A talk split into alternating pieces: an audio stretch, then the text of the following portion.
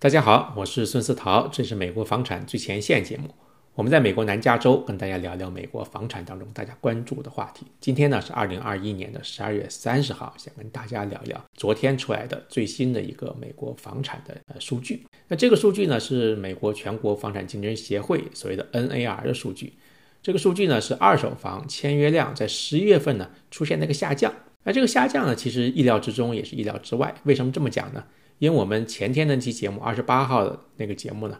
我们当时介绍了美国房价呢，跟去年比涨了很多，而且呢，现在是这个淡季。那淡季的话呢，因为大家忙着过节嘛，是不是啊？那一般来说呢，是比夏天旺季的时候会销售量呢会下降一些。那果不其然，昨天这个数据呢，就是十一月份美国二手房签约的这个数字呢下降了。根据它这个官网上，我们去官网看一下哈。那这个官网上是说，十一月份二手房的签约量呢，呃，环比下降了百分之二点二。但是呢，这个数字就是还好，我们跟我们刚才讲的，就是说，反正现在是淡季嘛。但是不好的一点呢，也就是所谓的意料之外的一点呢，就是跟去年同期的同比，那下降了百分之二点七。那这个数字我们要注意一下，因为是去年的话，也是这个十一月份的话，也是淡季嘛，对不对？那去年同比下降了百分之二点七。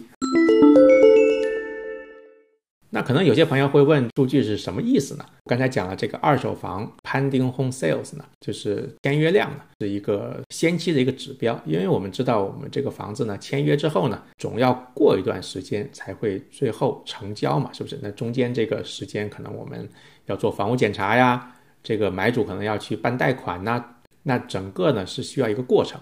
包括我们，比如说你去这个美国房产的一些网站上，比如 Zillow 啊、Redfin，包括你甚至我们的客户呢，或者收到我们的邮件，你打开那个链接看看那个房子上面有一个状态啊，那状态比如说它在市场上是 active，那签约的话呢，过一阵子的话就变成 pending，那这个时间呢，一般可长可短，那至少是几个星期啊，根据你的呃这个中间办贷款的速度啊，或者是你全款可能就快一些。啊，贷款可能就慢一点，或者你中间做房屋检查，贷款的话你要做一个贷款的这个评估，可能是。所以呢，它这个数字呢是一个比较先期的一个指标。那我们现在拿到呢，这是十一月份的指标，因为现在是十二月底嘛。那我们能够拿到今年二零二一年十二月份的数字呢，那就是下个月，就是二零二二年的一月底一月下旬，那个时候呢，我们再跟大家介绍这个，也就现在十二月份的这个数字。